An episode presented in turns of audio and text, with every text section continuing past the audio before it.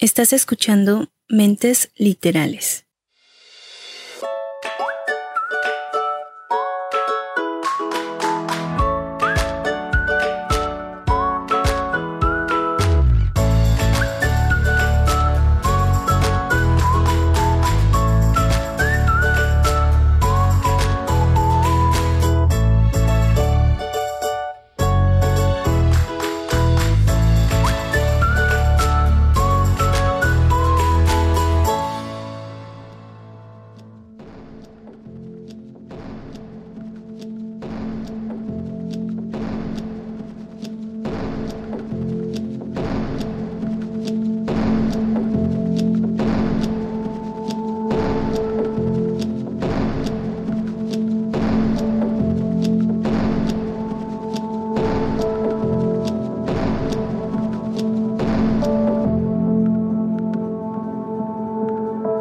Bienvenidos a otro episodio. Ahora sí nos vamos a lo opuesto de lo que veníamos hablando en episodios pasados. El día de hoy vamos a hablar de una historia que lejos de tratarse de thriller, suspenso, acción y todos esos elementos que me encantan, nos vamos a enfocar en la magia, en la tierna infancia, en el amor, y en muchas cosas bellas. Pero no se vayan todavía. Recuerden que abordamos siempre los temas desde otra, desde otra perspectiva. Así es que no me abandonen todavía y vamos a recibir esta gran historia Winnie the Pooh del autor Alan Alexander Mill y de este gran éxito que ha tenido a lo largo de los años. Con riesgo de sonar como historia de Spider-Man. Con este gran éxito vienen muchas responsabilidades y eh, poco se habla de ello, poco se habla del mal manejo del éxito, pero no me voy a adelantar. Este episodio está dedicado a todos aquellos niños y adultos que conservan el niño interior a todo lo que da, lleno de magia, de ingenuidad, de amor, de imaginación, y que lo sigan alimentando con historias como esta. A todos ellos, con mucho cariño, este podcast.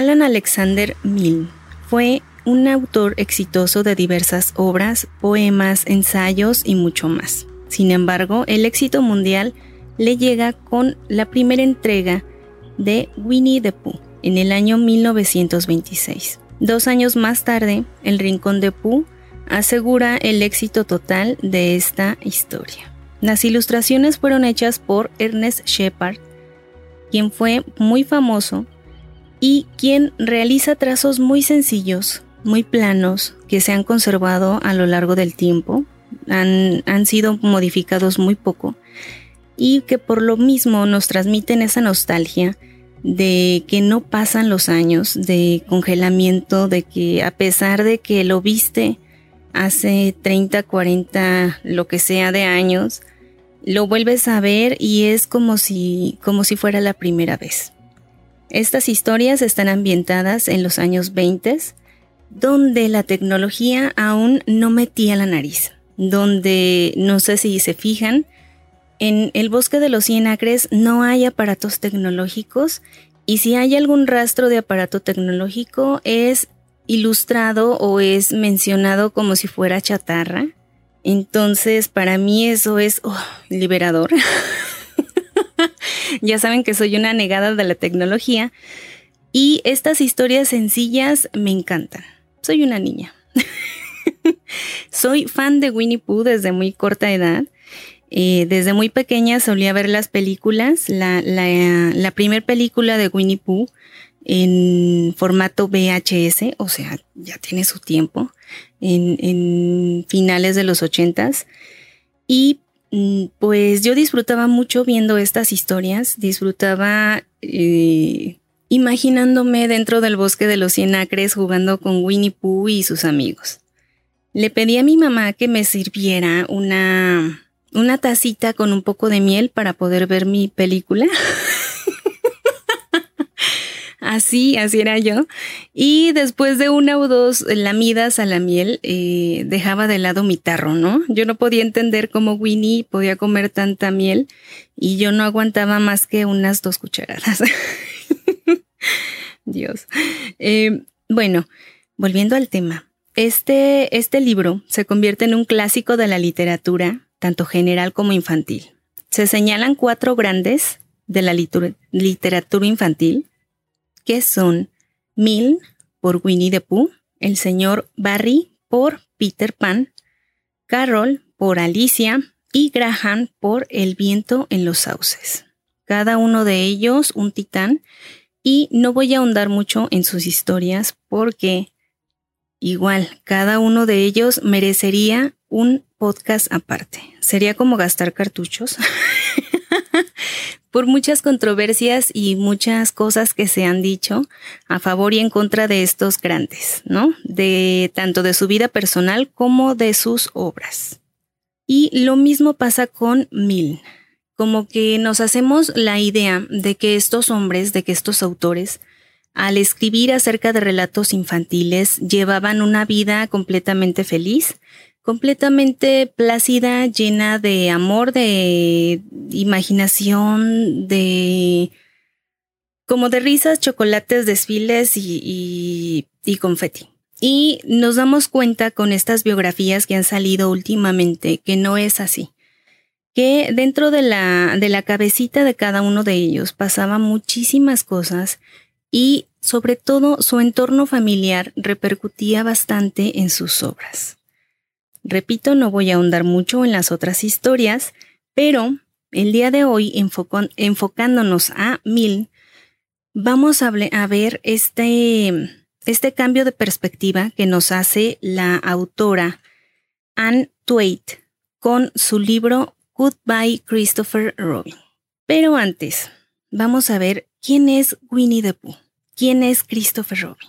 Los dos primeros libros que salen, o más bien los dos primeros y únicos libros que salen de la mano de Mill en 1926 y 1928, nos narran las historias de Christopher Robin y sus amigos. Un oso de peluche llamado Winnie the Pooh, Piglet, Tiger, Igor, Kangu, Rito, Conejo, etc. Cada uno de ellos dotado con una personalidad muy definida y muy especial. Todos ellos viven en el bosque de los Cien Acres, donde gracias a la voz de un narrador podemos participar de todas sus aventuras. Este narrador, digamos que le está contando la historia a Christopher Robin, pero conforme van pasando las páginas, es como si te fundieras en la historia, como si el narrador te estuviera contando a ti, lector, esta historia solo para ti. O al menos esa era la, ilusión que yo tenía, ¿no? Y que sigo teniendo. Quizá por eso durante mucho tiempo yo dejé de lado a Christopher Robin. Era el, personaje que menos me gustaba, el menos carismático para mí porque hasta cierto punto yo tenía celos de ese niño, yo quería ser Christopher Robin, yo quería estar en el bosque de los cien acres de niña, obviamente, ahorita pues está cañón, pero eh, yo veía de esa forma el personaje, entonces lo he dicho y lo repito, durante muchísimo tiempo, durante todos estos años, ha sido el personaje que menos carisma, me proyectaba.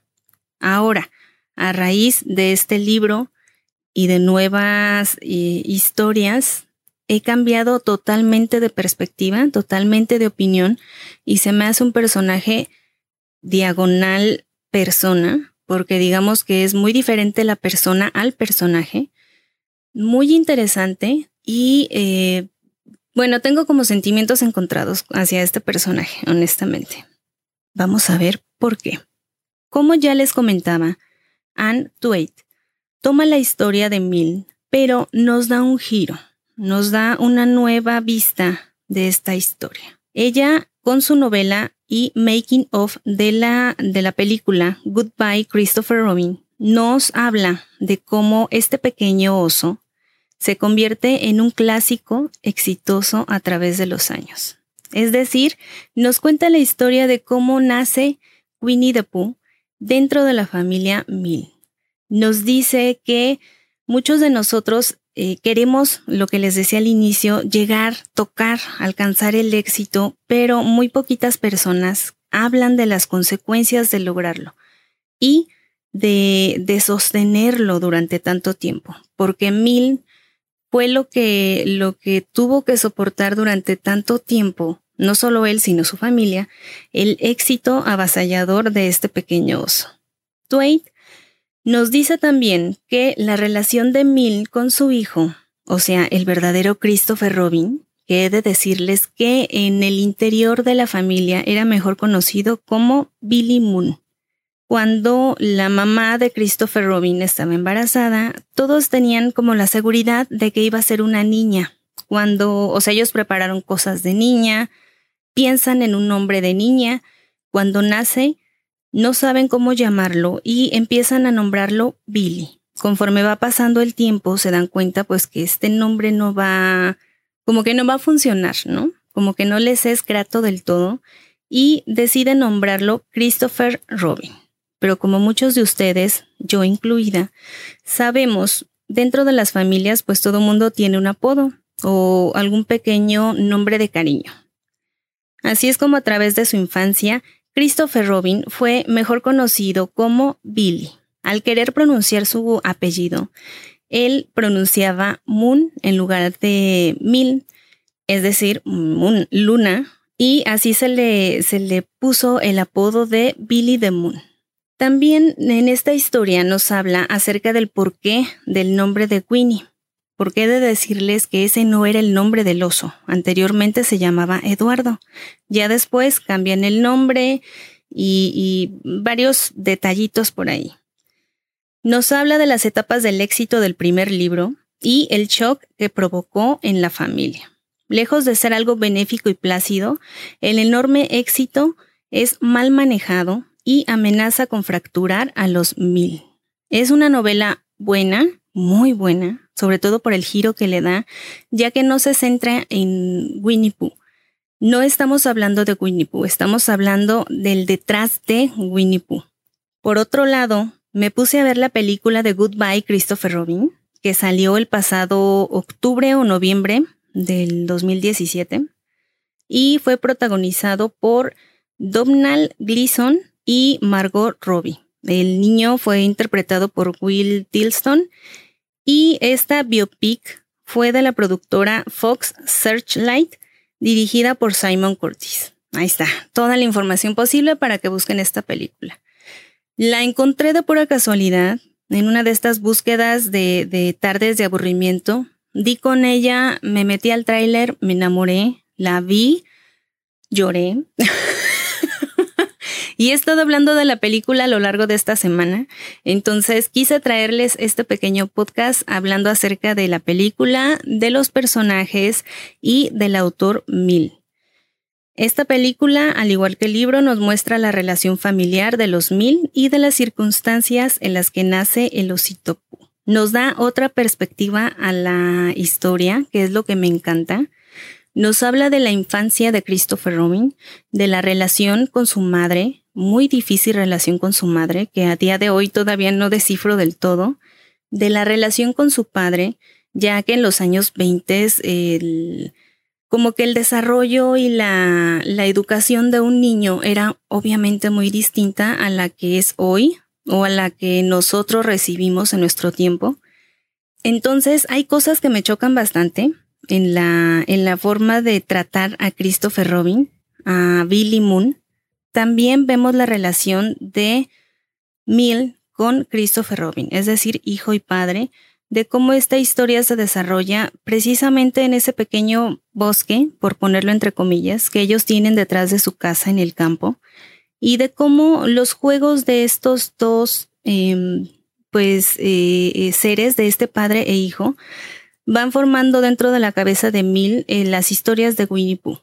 Entonces, para mí, que no me gustaba tanto el personaje de, de CR, y no estoy hablando de Cristiano Ronaldo, es decir, Christopher Robin, eh, fue muy, fue, fue shock porque para empezar yo no sabía que Christopher Robin era el hijo de, de Mill, en su tiempo ya después lo descubrí, y tampoco sabía que eh, pues que había pasado por tantas cosas en su infancia. No les voy a spoilear la, película, es muy buena película, se la recomiendo mucho.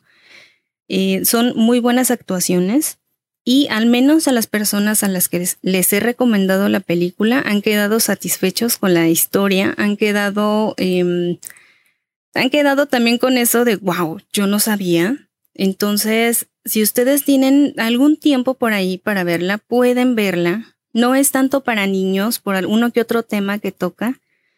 Y digamos que es, muy recomendable, la verdad. Entonces, vuelvo a lo mismo, el conocer al personaje y compararlo con el real, Christopher Robin, fue un shock para mí. Ha cambiado totalmente el punto de vista que yo tenía de Christopher Robin y sí hay un antes y un después. Obviamente no es que me destruya mi ilusión, no me cambia mi, mi gusto ni mi cariño por Winnie Pooh, pero sí hace que vea de una forma distinta a Christopher Robin. Como que hasta cierto punto hace que le tome un cariño especial a este pequeño niño. Ha sido para mí, fan de Winnie Pooh, un placer conocer esta historia a través de tanto de la voz de Mill con sus libros, por las ilustraciones de Shepard y por esta película, Goodbye Christopher Robin. Muy recomendada. Obviamente, y como todo mundo pensaba, próximamente Disney sacará su versión. no se podían quedar atrás, claro. Y en agosto de este año va a salir su versión de la película, bajo el nombre Christopher Robin, un encuentro inolvidable.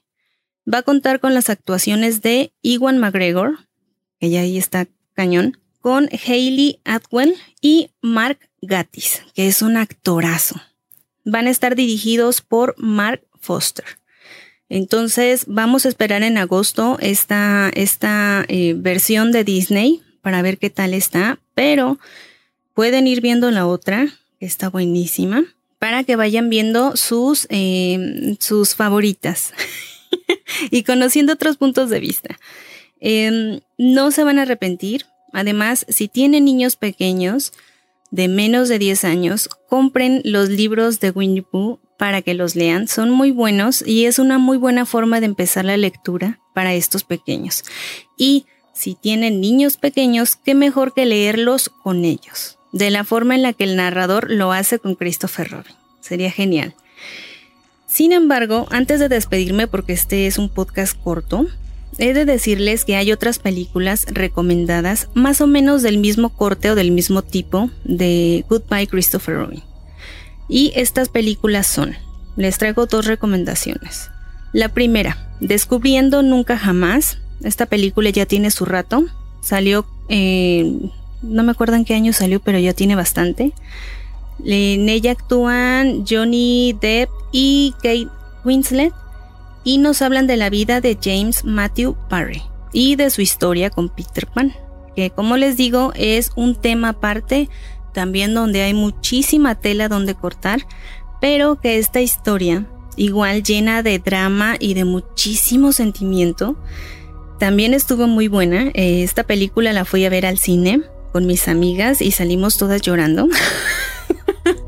porque lo mismo te da un punto de vista totalmente distinto, vas conociendo personajes que no sabías y te vas te vas fijando en que ciertos personajes están basados en la vida real de, del, del, entorno de este autor. Entonces, en esta película de Descubriendo Nunca Jamás vas a poder ver cómo Barry em, se va dando ideas para realizar Peter Pan y quién es su inspiración para Campanita. Entonces es una historia muy buena y como dato adicional he de decirles que Parry y Mill eran muy buenos amigos. La otra película que les recomiendo se llama Miss Potter. No Harry Potter, eso ya lo vimos anteriormente. Esta se llama Miss Potter, protagonizada por Renée Zellweger y Ewan, McGregor, de nuevo.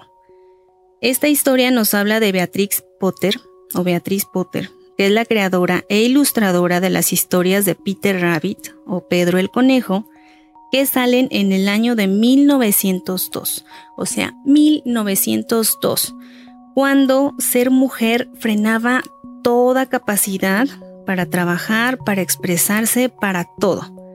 Precisamente esta condición le frena temporalmente su carrera, su invención, su creatividad, pero Beatriz no, no se queda con los brazos cruzados y decide demostrar sus habilidades y talentos, rompiendo con todos los esquemas de la época.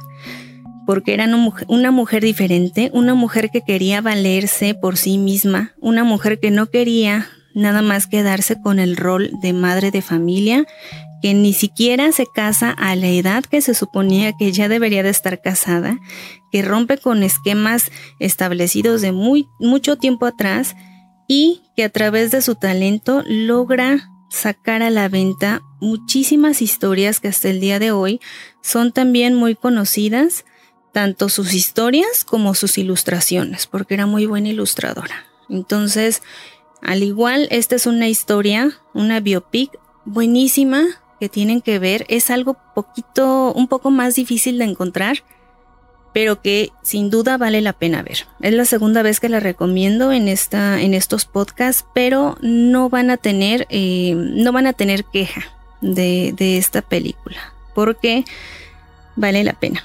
Les dejo estas historias. Espero que les, les haya gustado este pequeño podcast acerca de, de la magia y de la, del amor y de la ingenuidad y, de los niños internos y todo esto.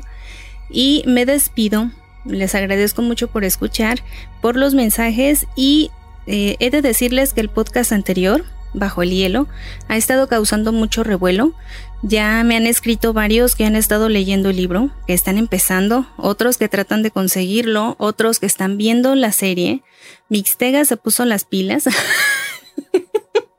y se quedó clavado con la serie de Glacé que pueden encontrar en Netflix, eh, que próximamente vamos a comentar los eh, pros y contras de esta serie. Bastante buena, por cierto. Muchas gracias y tengan bonita semana o fin de semana. Y yo me despido. Recuerden que nos pueden encontrar en la página www.mentesliterales.com. Ahí van a poder encontrar todas nuestras redes sociales y los podcasts, tanto nuevos como pasados. Bye.